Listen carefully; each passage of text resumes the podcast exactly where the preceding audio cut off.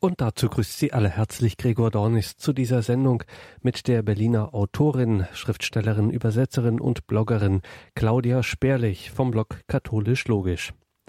Wenn man sich als Katholik outet, dann dauert es meistens nicht lang, bis das große Stichwort Mittelalter fällt und alle die Klischees und Vorurteile, die damit verbunden sind. Mit genau diesen Klischees und Vorurteilen zum Thema Mittelalter hat sich an dieser Stelle in der Credo-Sendung in einer kleinen Reihe Claudia Sperlich einmal Gedanken gemacht, ist diesen Klischees und Vorurteilen auf den Grund gegangen und allzu oft hat sich gezeigt, dass nicht etwa das Mittelalter hier gemeint ist, sondern das sogenannte Mittelalter, wie es sich das 19. Jahrhundert ausgemalt hat. Am heutigen Abend hören wir aus dieser damaligen Reihe von Claudia Sperlich ein paar Auszüge. Titel damals Das stichdunkle Mittelalter in den Augen des 19. Jahrhunderts. Ich war darüber im Gespräch mit der Berliner Autorin und Bloggerin Claudia Sperlich vom Blog Katholisch Logisch. Frau Sperlich, beim ersten Teil haben Sie oder haben wir über diesen Begriff auch Mittelalter gesprochen und dass Sie eher bevorzugen würden, diese Epoche, die Ätas Christiana zu nennen, das christliche Zeitalter. Wie haben Sie das gemeint? Nun, das ist die Selbstbezeichnung des Mittelalters.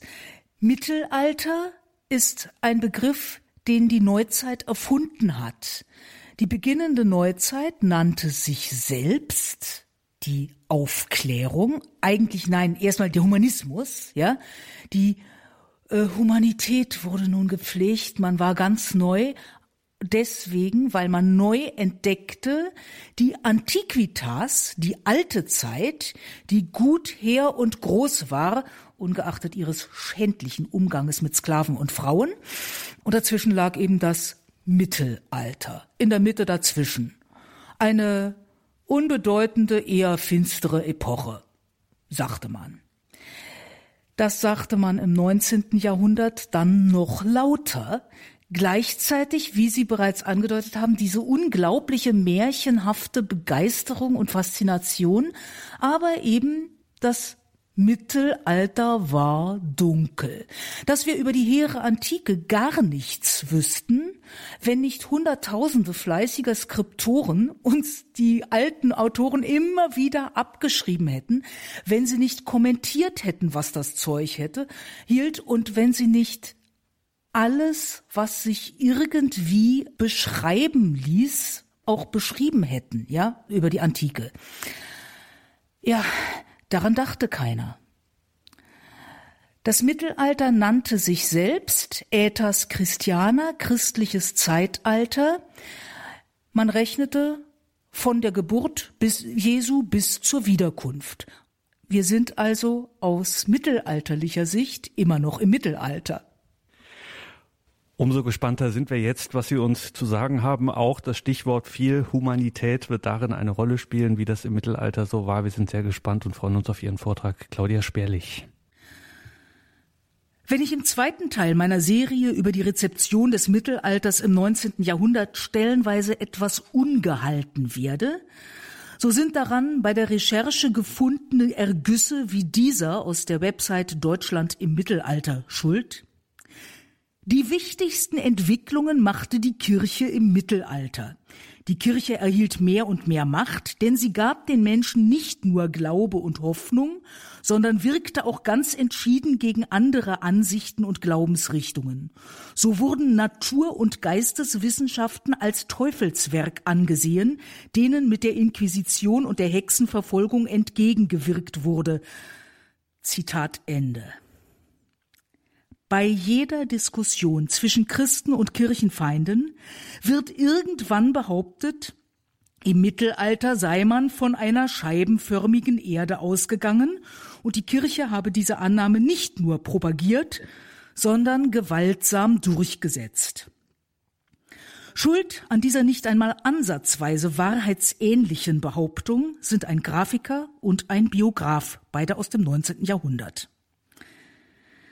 Der amerikanische Schriftsteller Washington Irving veröffentlichte 1829 eine Kolumbus-Biografie, in der er behauptete, Kolumbus habe mit seiner Fahrt die der gelehrten Welt großenteils unbekannte Kugelgestalt der Erde und die Möglichkeit der Erdumsegelung beweisen wollen. Er schreibt darin, Irregeleitet in einem Labyrinth religiöser Kontroversen hatte die rückschrittliche Menschheit sich von der Grenzlinie antiken Wissens entfernt. So wurde Kolumbus schon ganz zu Beginn der Diskussion statt mit geografischen Einwänden mit Zitaten aus Altem und Neuem Testament angegriffen, aus Genesis, Davidspsalmen, Propheten, Briefen und Evangelien. Hierzu fügte man die Ausführungen verschiedener heiliger und verehrter Kommentatoren des Chrysostomus und Augustinus, Hieronymus und Gregor, Basilius und Ambrosius, Lactanz und Firmin, eines prominenten Verfechters des Glaubens. Themen der Doktrin wurden mit philosophischen Diskussionen vermengt und einer mathematischen Beweisführung wurde die Wahrheit aberkannt, wenn sie mit einem biblischen Text oder einem Väterkommentar im Widerspruch stand. So wurde die Möglichkeit von Antipoden auf der südlichen Halbkugel verworfen, jene Meinung, die von den Weisesten der Antike allgemein angenommen wurde. Auf Kolumbus einfachste Voraussetzung, die Kugelform der Erde, wurde mit bildhaften Schrifttexten erwidert. Man bemerkte, dass in den Psalmen die Himmel beschrieben werden als wie eine Haut ausgebreitet, das heißt nach den Kommentatoren wie ein Vorhang oder ein Zeltdach, das bei den alten Hirtenvölkern aus Tierhäuten bestand, und dass der heilige Paulus in seinem Brief an die Hebräer die Himmel mit einer Hütte oder einem Zelt vergleicht, das über die Erde gebreitet ist, woraus man schloss, sie müsse flach sein. Andere, die wissenschaftlich bewanderter waren, gaben die Kugelform der Erde und die Möglichkeit einer gegenüberliegenden, aber unbewohnbaren Halbkugel zu. Zitat Ende. Irving stützt sich in seiner Biografie auf eine einzige Quelle, die selbst alles andere als sachlich ist, Fernando Colons Aufzeichnungen, in denen der Sohn des Entdeckers neben gewaltigen Lobreden auf seinen Vater Christoph Kolumbus behauptet, dieser habe als einziger Wissender einer Riege von Bornierten gegenübergestanden, die sich immer und immer wieder auf Augustinus beriefen. Kolumbus hatte sich tatsächlich gegen starke Widerstände durchzusetzen. Aber nicht, weil die Gelehrten glaubten, ein Schiff müsse vom Weltrand fallen, sie wussten nämlich sehr genau, dass die Erde eine Kugel war, sie hatten alle ihren Aristoteles gelesen, wie es einem mittelalterlichen Gelehrten gebührt. Augustinus zweifelte gar nicht an der Kugelgestalt der Erde, sondern an der Möglichkeit von Antipoden. Die herrschende Meinung, auch die von Kolumbus, war, dass die Erde zwar rund ist, aber still steht und von der Sonne umwandert wird. Daraus folgerte Augustinus und nach ihm viele, ein Schiff könne zwar nach unten auf die Südhalbkugel fahren, dann aber auch bei bestem Wind nicht wieder nach oben gelangen. Das waren, entgegen Irvings Darstellung, wichtige, aber nicht die wesentlichen Argumente. Die größten Widerstände gab es wegen der berechneten Größe der Erde und des Meeres. Man sagte, das ist zu weit, da muss man drei Jahre segeln, das ist nicht zu schaffen. Der Einwand war nach dem damaligen Wissensstand berechtigt. Irving stellt ihn auch vor, aber als Absurdität. Kolumbus selbst nahm ja an, er werde in westliche Richtung übers Meer fahren, um nach Indien zu gelangen. Dass eine große unbekannte Landmasse im Weg lag, wusste er nicht, er war bis zu seinem Tode überzeugt, das sei ein noch unbekannter Teil Indiens gewesen. Nun wusste man, dass eine anderthalbjährige Fahrt bereits herbe Verluste an Leben und Gesundheit mit sich brachte. Gäbe es keinen amerikanischen Kontinent, sondern stattdessen nur Meerwasser, wäre Kolumbus keinesfalls in einer nach realistischen Berechnungen dreijährigen Fahrt nach Indien gekommen, sondern zusammen mit seiner Mannschaft auf halbem Weg verdurstet.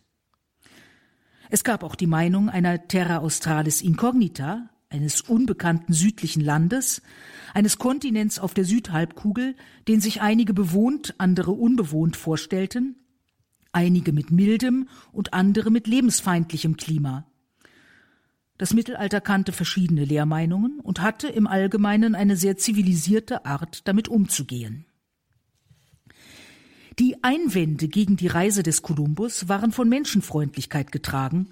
Man wollte ihn und seine Mannschaft nicht auf eine nach damaligem Wissensstand selbstmörderische Fahrt schicken. Möglicherweise spielte auch die Erinnerung an die Brüder Vivaldo eine Rolle, die 1291 von Genua aufgebrochen waren, um den Seeweg nach Indien zu finden, und zwar nach Osten segelnd, und von denen das letzte Lebenszeichen bei Kap Nun an der marokkanischen Küste kam, dann sind sie mit 300 Mann verschollen.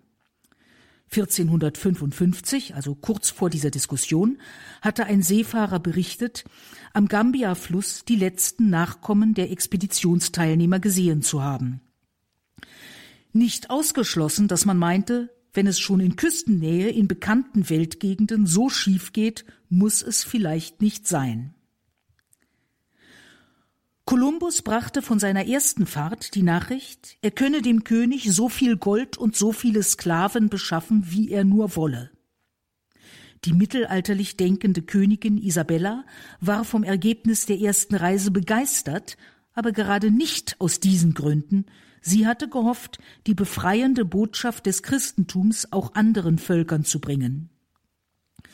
Kolumbus, der Held der Neuzeit, war ganz einfach auf Macht und Geld aus.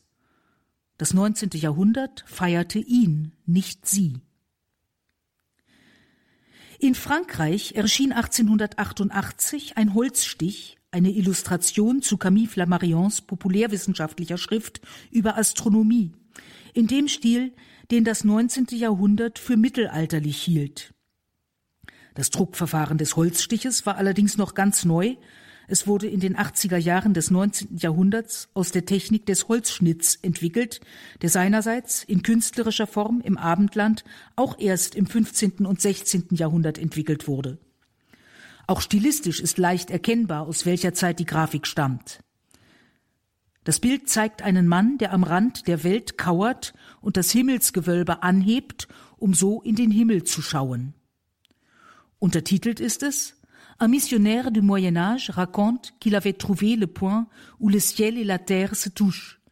Ein Missionar des Mittelalters erzählt, er habe den Punkt gefunden, an dem sich Himmel und Erde berühren. Flammarions Verdienste um die Astronomie will ich nicht schmälern. Aber die Naivität, mit der er auf außerirdischem Leben beharrte, führte ihn dazu, die Rotfärbung des Mars als Spuren von Leben zu deuten. Dass er Mitbegründer der Theosophischen Gesellschaft war, macht ihn in meinen Augen auch nicht glaubwürdiger. Vom Mittelalter verstand er jedenfalls gar nichts. Ein Missionar wie der Abgebildete ist weder überliefert noch auch nur ein bisschen wahrscheinlich. O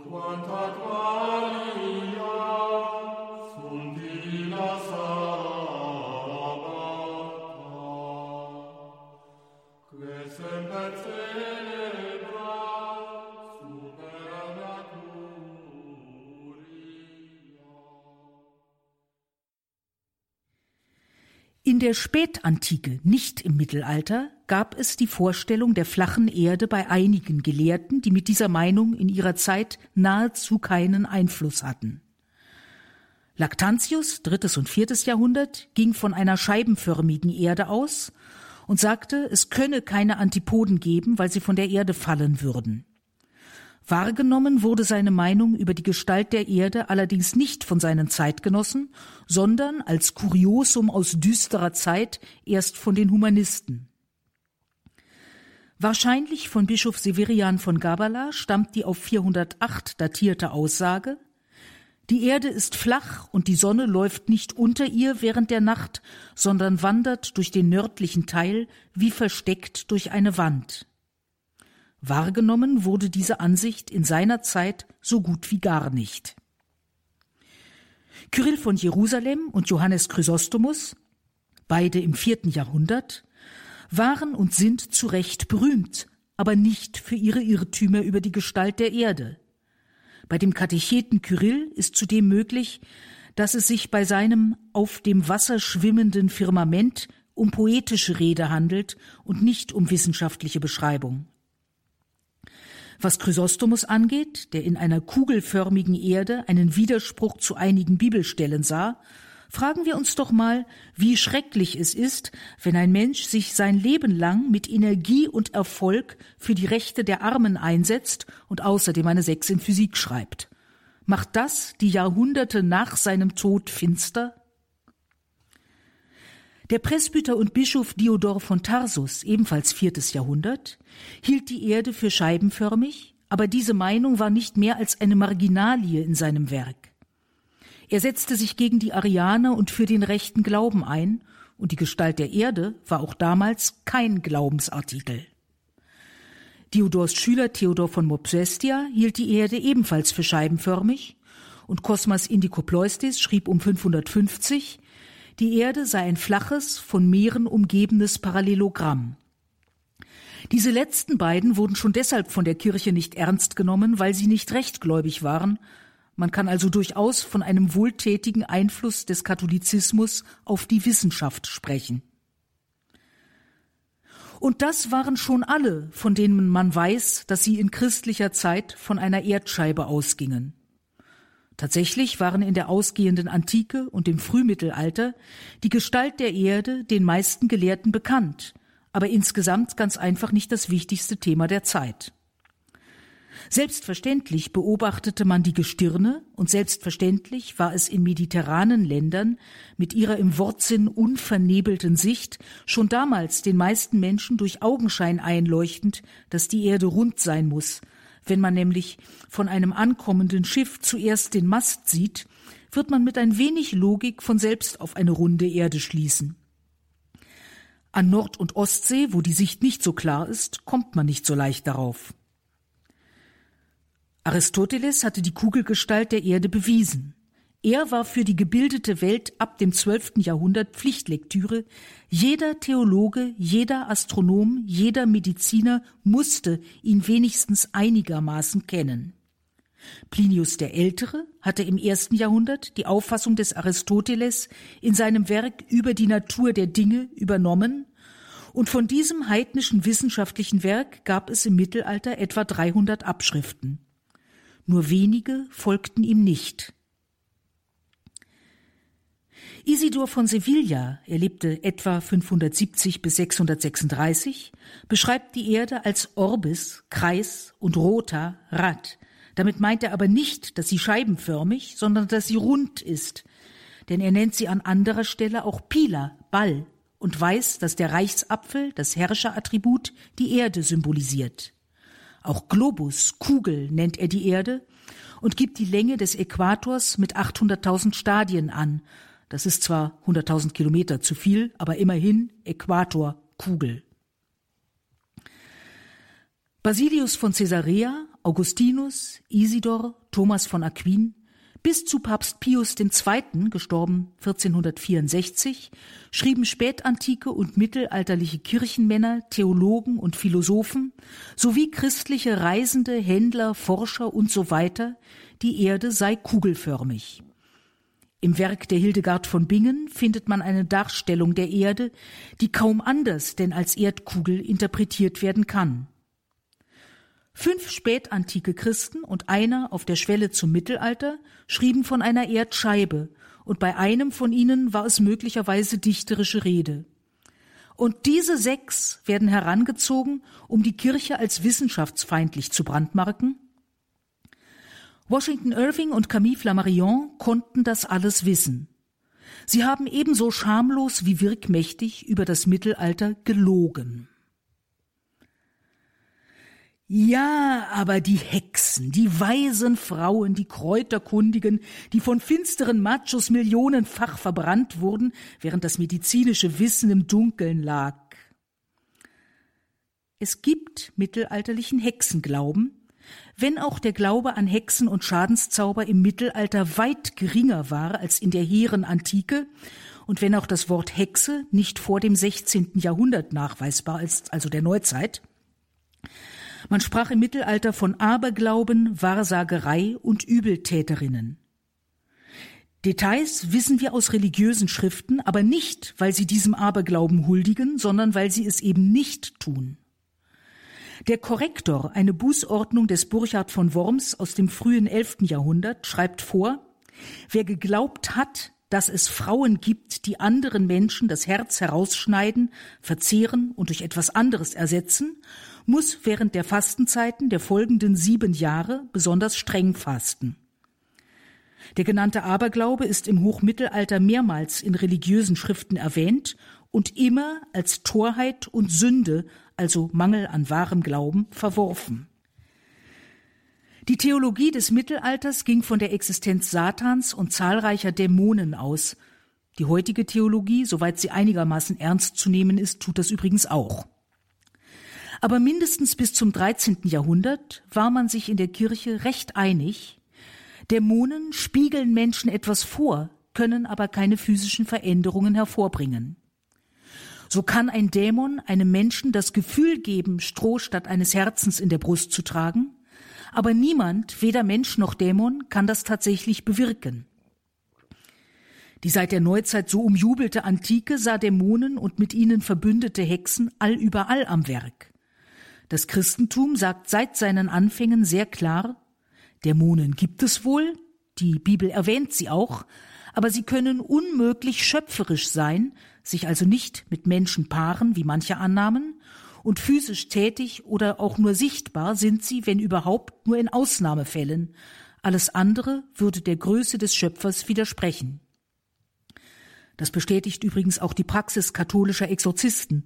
Der kürzlich verstorbene Pater Amort hat wiederholt gesagt, Besessenheit, bei der ein Dämon tatsächlich die Kontrolle über einen Menschen übernimmt, ist extrem selten.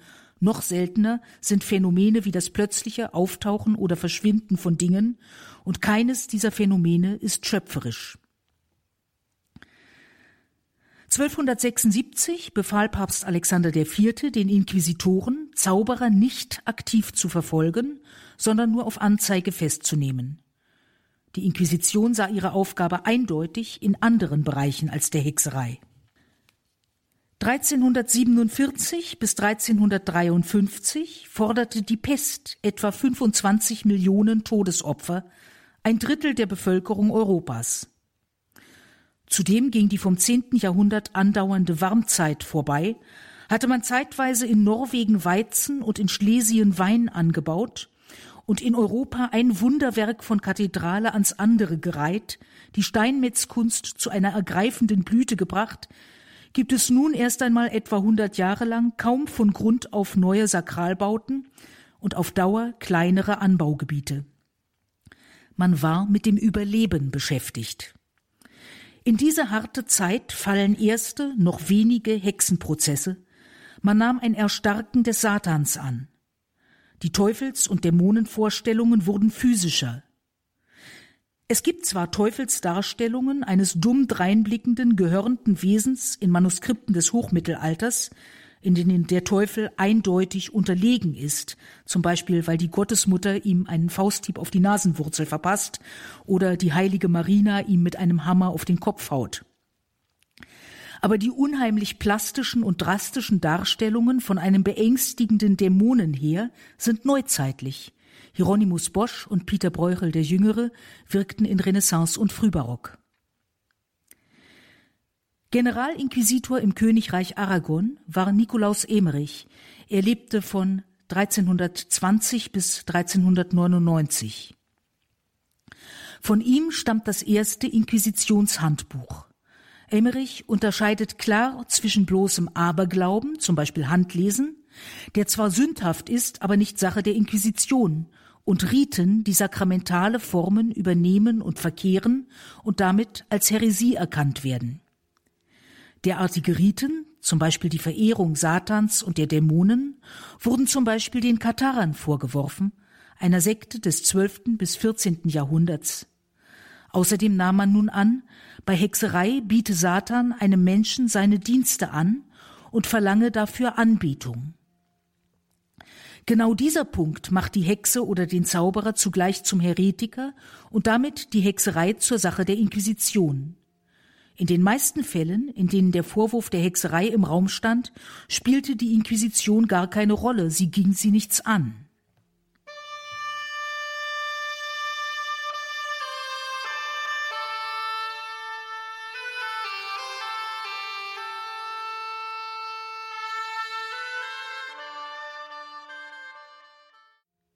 Ausgehenden Mittelalter 1486 erschien der Malleus Maleficarum, der Hexenhammer des Dominikaners Heinrich Kramer, ein abstoßendes Machwerk, das von dem Jesuitenpater Friedrich von Spee zu Recht gescholten wurde. Der Hexenhammer wurde von der katholischen Kirche nicht approbiert und 91 Jahre lang nicht neu aufgelegt. Die Neuauflage fiel dann in die Zeit der Reformation. Die übelste Zeit der Hexenverfolgung, in der Zehntausende und nicht, wie die moderne Pharma will, Millionen von Frauen und Männern hingerichtet wurden, war die Neuzeit. Ohne die kirchliche Schuld hieran zu leugnen, muss man aber sagen, dass das Hauptinteresse an Hexenverfolgung immer auf weltlicher Seite lag und dass die Todesurteile nie von der Kirche vollstreckt wurden. Die römische Inquisition nahm bewusst Abstand von der Hexenverfolgung der Neuzeit. Das war ein schwerer Fehler, denn nun nahmen weltliche Behörden die Sache vollends in die Hand, die Prozesse verliefen ungeordnet und willkürlich, ein Freispruch eines einmal Angeklagten war praktisch unmöglich. Wie immer zeigte sich die Welt weitaus böser und gefährlicher als die Kirche. In protestantischen Gegenden wurden übrigens ebenso Hexen verfolgt wie in katholischen und Hexer, etwa ein Viertel der Opfer ist männlich. Woher kommt nun die oft zitierte und wissenschaftlich nicht haltbare Zahl von neun Millionen der Hexerei bezichtigter und hingerichteter Frauen? Der Historiker Gottfried Christian Vogt 1740 bis 1791 schrieb populärwissenschaftliche Aufsätze, darunter einen über Hexerei und Hexenprozesse. Über diesen Aufsatz schreibt er im Vorwort zu einem Sammelband seiner Schriften dass der Hexenglaube und die Hexerei von der heidnischen Religion sowohl der Römer als der Deutschen in die christliche Religion übertragen, dass er durch die Art des Unterrichts und durch die Politik der Pfaffen, ja selbst durch die Schwäche unseres guten Luthers beständig befördert sei und sich bis auf diese Stunde hat erhalten können. Zur Geschichte des Hexenprozesses liefere ich einige 30 Auszüge aus merkwürdigen Hexenakten aus der hiesigen königlich-preußischen Erbvogtei als Belege zu meinen Behauptungen. Zitat Ende. Vogt hat als Grundlage seiner Forschung über die gesamte Zeit der Hexenverfolgungen etwa 30 Akten aus dem Fürstentum Quedlinburg, Todesurteile wegen Hexerei aus den Jahren 1569 bis 1598. Mit einem simplen Dreisatz rechnet er das hoch. Wenn in Quedlinburg in 30 Jahren mindestens 40 Hexen verbrannt werden, die Rundung von 30 auf 40 hält er ohne weitere Begründung für legitim, dann sind es in 650 Jahren mindestens 866. Damit nicht genug, fährt er fort. In Deutschland, Frankreich, Spanien, Italien und England und überhaupt in dem Teile Europens, welcher seit dem Ausgang des sechsten Jahrhunderts sich zur christlichen Religion bekannt hat, sind wenigstens 71 Millionen Einwohner anzunehmen. Wenn nun in einem so kleinen Bezirk Deutschlandes, welcher kaum elf bis zwölftausend Menschen fasset, in einem Jahrhunderte auf 133 Personen als Hexen hingerichtet sind, so beträgt dieses in der ganzen christlichen Kirche auf jedes Jahrhundert 858.454 und auf den von mir bezeichneten Zeitraum von elf Jahrhunderten 9.442.994 Menschen. Warum er die Hexenverfolgung nun plötzlich auf elf Jahrhunderte dauern lässt, verrät er nicht. Mir aber verrät er insgeheim, dass er von angewandter Mathematik ebenso viel versteht wie von Kirchengeschichte, nämlich nichts. Aber der österreichische evangelische Theologe Georg Gustav Roskow zitierte 1869 in seinem Hauptwerk über die Kulturgeschichte der Teufelsvorstellungen jene Vogtschen neun Millionen affirmativ ein aufklärerischer Geist des späten 18. Jahrhunderts und ein kulturkämpferisch aktiver Universitätsprofessor, die können doch nicht beide irren, meint man schnell, und lässt die neun Millionen wahr sein, ebenso die Rückdatierung ins Mittelalter. Zumal ja dabei die Katholiken auf den Deckel bekommen, muss also stimmen. Und als zwei Jahre nach Roskows Kulturgeschichte das Dogma der päpstlichen Unfehlbarkeit verkündet wurde, war dem nicht-katholischen Rest der Welt klar, das mit der Unfehlbarkeit glauben wir nicht, also muss das mit den neun Millionen und dem Mittelalter stimmen. Diese Argumentationsweise hält sich bis heute.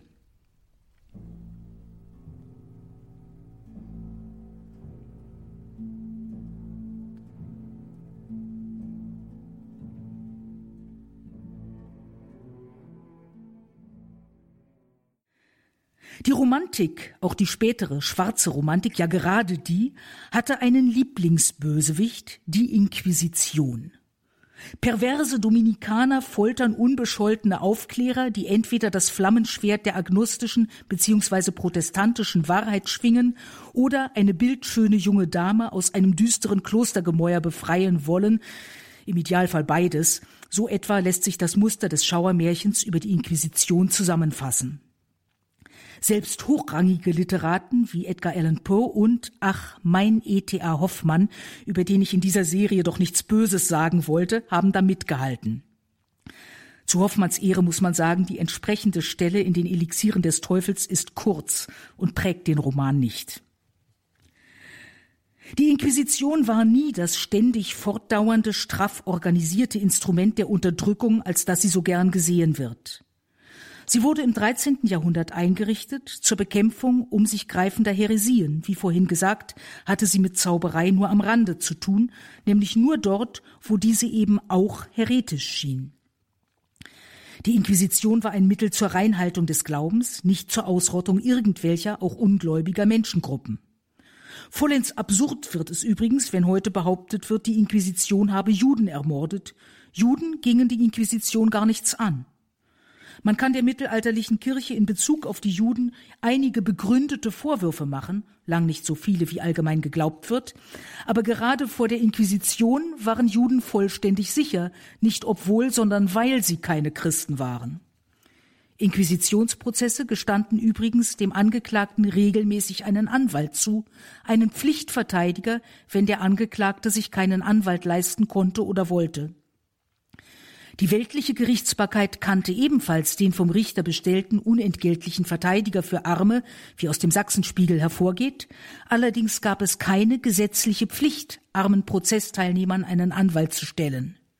Die Kirche war hier der Welt weit voraus.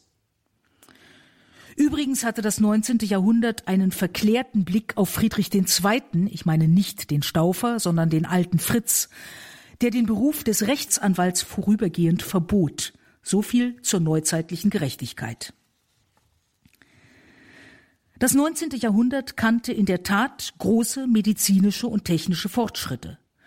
Man sah nun die eigene Zeit gern als lichtvolles Jahrhundert, was allerdings erforderte, die fürchterlichen gesundheitlichen Folgen moderner städtischer Arbeits- und Lebensbedingungen zu übersehen, und im Kontrast dazu stand wieder einmal das Mittelalter.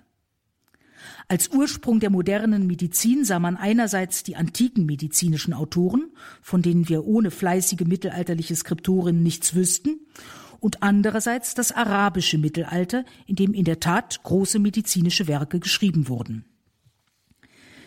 Die Antike hatte die Kranken oft ausgegrenzt. Wie mit Leprosen umgegangen wurde, erfahren wir zum Beispiel aus dem Neuen Testament. Krankheit galt als Makel, das Christentum befreite den Kranken von diesem Stigma. Krankheit wurde als Prüfung, als Läuterung angesehen, selbst als Gnade, die den Kranken durch sein Leiden Jesus ähnlich machte. Damit wurde die Krankenpflege zu einer vornehmen Pflicht.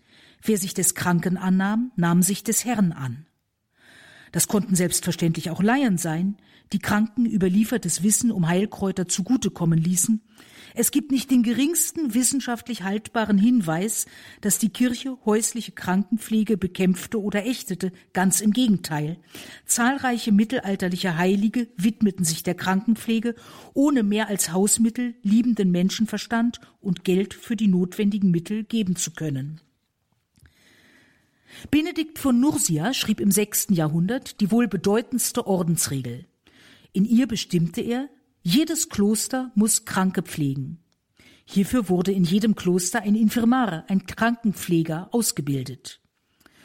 Benedikt lag dabei nichts daran, kräuterkundige Laien zu diskreditieren, sondern er wollte die Krankenpflege organisieren und verbessern. Die christlich-abendländische Medizin war durchaus bereit, von anderen Kulturen zu lernen. Der Muslim Averroes war als Arzt und Gelehrter bekannt und als Aristoteles-Kommentator so berühmt, dass er in der christlichen Literatur des Mittelalters schlicht der Kommentator genannt wird.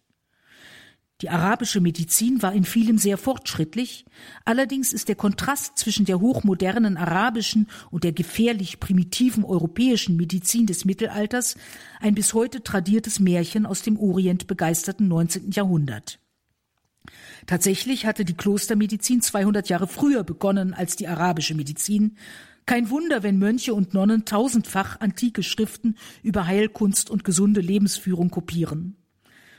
Doch das romantische Märchen vom weisen Orientalen, der übrigens immer Muslim, niemals Christ ist, als gäbe es im Orient keine Kirchen, wollte es anders. Einen Rückgang erlebte die Klostermedizin im 12. Jahrhundert, als zwei Konzilien den Ordensleuten zuerst die Chirurgie und dann die medizinische Ausbildung verboten. Was so unmenschlich und wissenschaftsfeindlich klingt, sollte die Verweltlichung der Klöster verhindern. Zudem wurden mittlerweile allerorten Universitäten gegründet, in denen Medizin gelehrt wurde. Übrigens christliche Universitäten.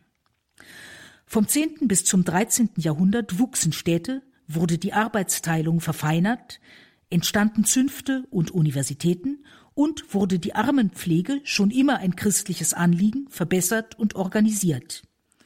Hospize wurden gegründet, das heißt Häuser, in denen unheilbar Kranke unentgeltlich bis zu ihrem Tod versorgt und gepflegt wurden, wofür ihr körperliches Wohl und ihr Seelenheil alles Menschenmögliche getan wurde. Solche Hospize waren nicht etwa lieblos hingesetzte Baracken, es waren Häuser, in denen die Kranken in Würde leben und sterben konnten und deren Kapellen mit großer Kunst geschmückt waren. Die Klostermedizin war keinesfalls verschwunden. Jedes Kloster hatte weiterhin ein Infirmarium, wo Ordensleute und oft auch Laien zum Wohl der Kranken arbeiteten. Die Konzilsbeschlüsse passten zur Arbeitsteilung und Spezialisierung der Berufe. Die Hauptaufgabe der Mönche und Nonnen sollte Gebet und Lobpreis bleiben und Krankenpflege. Zu den Aufgaben der Universitäten gehörte es, gute Ärzte auszubilden. Elisabeth von Thüringen wandte sich im 13. Jahrhundert zunächst ganz in Eigeninitiative den Kranken und Armen zu und half, wo sie konnte. Erst später wurde sie Pflegehelferin in einem Spital.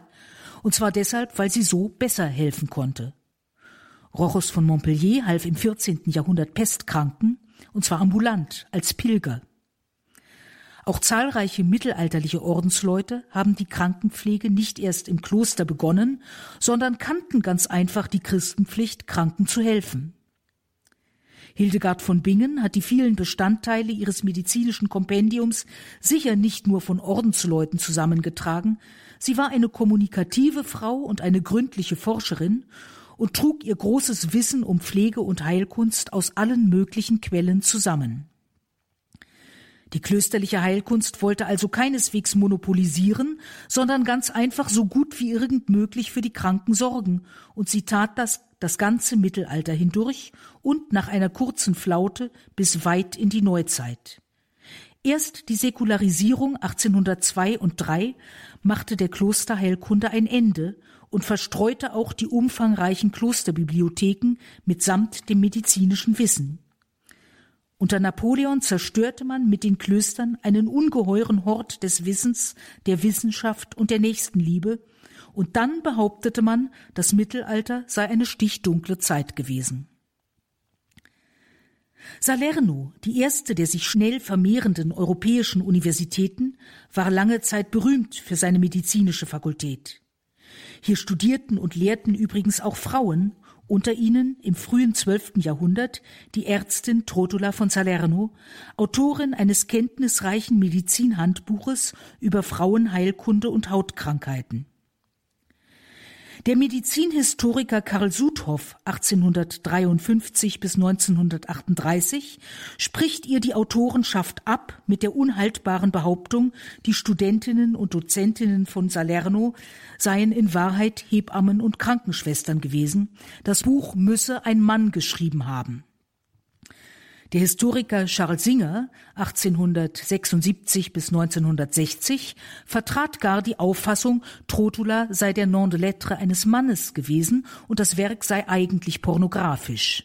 Als Hauptargument führen beide Historiker an, das Buch sei äußerst direkt, was Frauenleiden, auch Geschlechtskrankheiten anging weil zwei Söhne des verklemmten 19. Jahrhunderts sich nicht vorstellen können, dass eine Frau des 12. Jahrhunderts klug, sachlich und direkt ist, muss sie ein Mann gewesen sein, und weil einer von ihnen ein recht seltsames Verhältnis zu den Facts of Life hat, erklärt er ein in wissenschaftlicher Eindeutigkeit geschriebenes medizinisches Werk für Porno.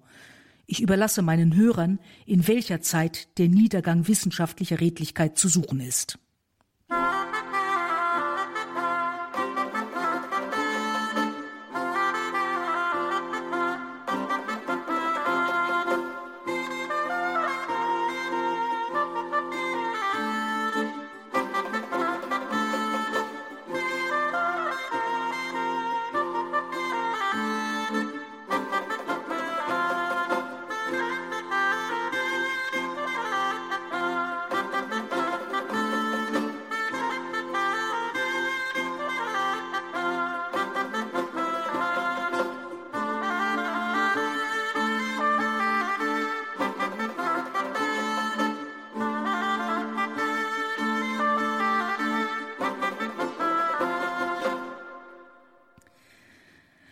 Der hochmütige Blick des 19. Jahrhunderts auf das Mittelalter hält sich bis heute, wie der eingangs zitierte törichte Schmäh einer Website über das Mittelalter oder vielmehr über das, was die Autoren für Mittelalter halten, zeigt. Zwar gibt es auch im Internet gar nicht wenige Seiten, die seriös und gut lesbar Informationen über das Mittelalter liefern. Besonders empfehlenswert für die Richtigstellung populärer Irrtümer über das Mittelalter ist die Seite tohopesate.de, ich buchstabiere T-O-H-O-P-E-S-A-T-E.de. Aber der hunderttausendfache Quatsch zum Thema macht die Suche nach solchen Seiten fast so abenteuerlich wie eine mittelalterliche Seefahrt. Und leider ist es bei gedruckten Büchern nicht viel anders. Der zu Unrecht abfällige Blick auf das Mittelalter hat seinen Grund in einem allzu großen Vertrauen auf die eigene, selbstgemachte Gescheitheit. Deshalb schließe ich mit einem Zitat des seligen Johannes Duns Scotus, gestorben um 870. Kein Geschöpf, das begabt ist mit Verstand oder Intelligenz, ist wirklich durch sich selbst in seinem eigenen Wesen Licht. Es hat Anteil am einzigen und echten Licht, am substanziellen Licht, das überall und in allen Dingen ist, die unsere Intelligenz strahlen sieht.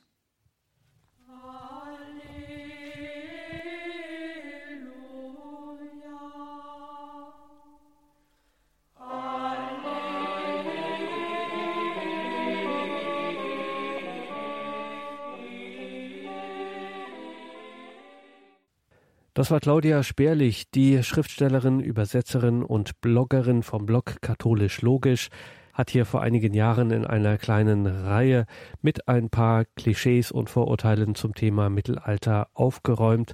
Heute in vier Wochen, am 4. Oktober, hören Sie wieder Claudia Sperlich zu einem ähnlichen Thema. Es geht um das große Reizthema Frauen im Mittelalter. Donnerstag, 4. Oktober, also vormerken, Claudia Sperlich hier in der Credo-Sendung ab 20.30 Uhr zum Thema Frauen im Mittelalter. Von dieser heutigen Sendung gibt es natürlich auch eine CD und auch in der Mediathek werden Sie da fündig. Und wenn Sie da Mittelalter in der Suchmaschine eingeben, dann finden Sie auch viele weitere Beiträge von Claudia Sperlich zu diesem Thema. Und wenn Sie schon auf horeb.org sind, unserer Homepage, dann schauen Sie auch ins Tagesprogramm von heute in die Details zu dieser Sendung. Da finden Sie nämlich jede Menge Hinweise auf die Bücher und Veröffentlichungen von Claudia Sperlich, ihre zyklischen Sonette, ihre Übersetzungen lateinischer Hymnen und auch ihren aktuellen Erzählband Die Befreier, 13 Geschichten von Verwandten, Nachbarn und anderen Dämonen. Claudia Sperlich, die Befreier. Wie gesagt, nähere Hinweise dazu in den Details zu dieser Sendung im Tagesprogramm auf horeb.org. Jetzt wird es nach dieser informativen Stunde Zeit, dass wir nun beten, dass wir uns sammeln und zum Nachtgebet der Kirche kommen, der komplett Danke, dass Sie das hier möglich machen, liebe Hörerinnen und Hörer, dass Sie durch Ihre Spende, durch Ihr Gebet, durch Ihr Opfer ermöglichen, dass es dieses Radio gibt und damit eben diese Gebetsgemeinschaft, diese Gebetsfamilie gibt, dass wir uns zusammenschließen können und nun gemeinsam in das liturgische Gebet der Kirche, die komplett eintauchen können, uns damit einklinken können. Ein herzliches Vergelt's Gott allen Spendern, allen Betern. Ich darf mich an dieser Stelle von Ihnen verabschieden. Mein Name ist Gregor Dornis. Ich freue mich, wenn wir jetzt geistlich miteinander im Gebet verbunden sind. Alles Gute Ihnen und Gottes reichen Segen.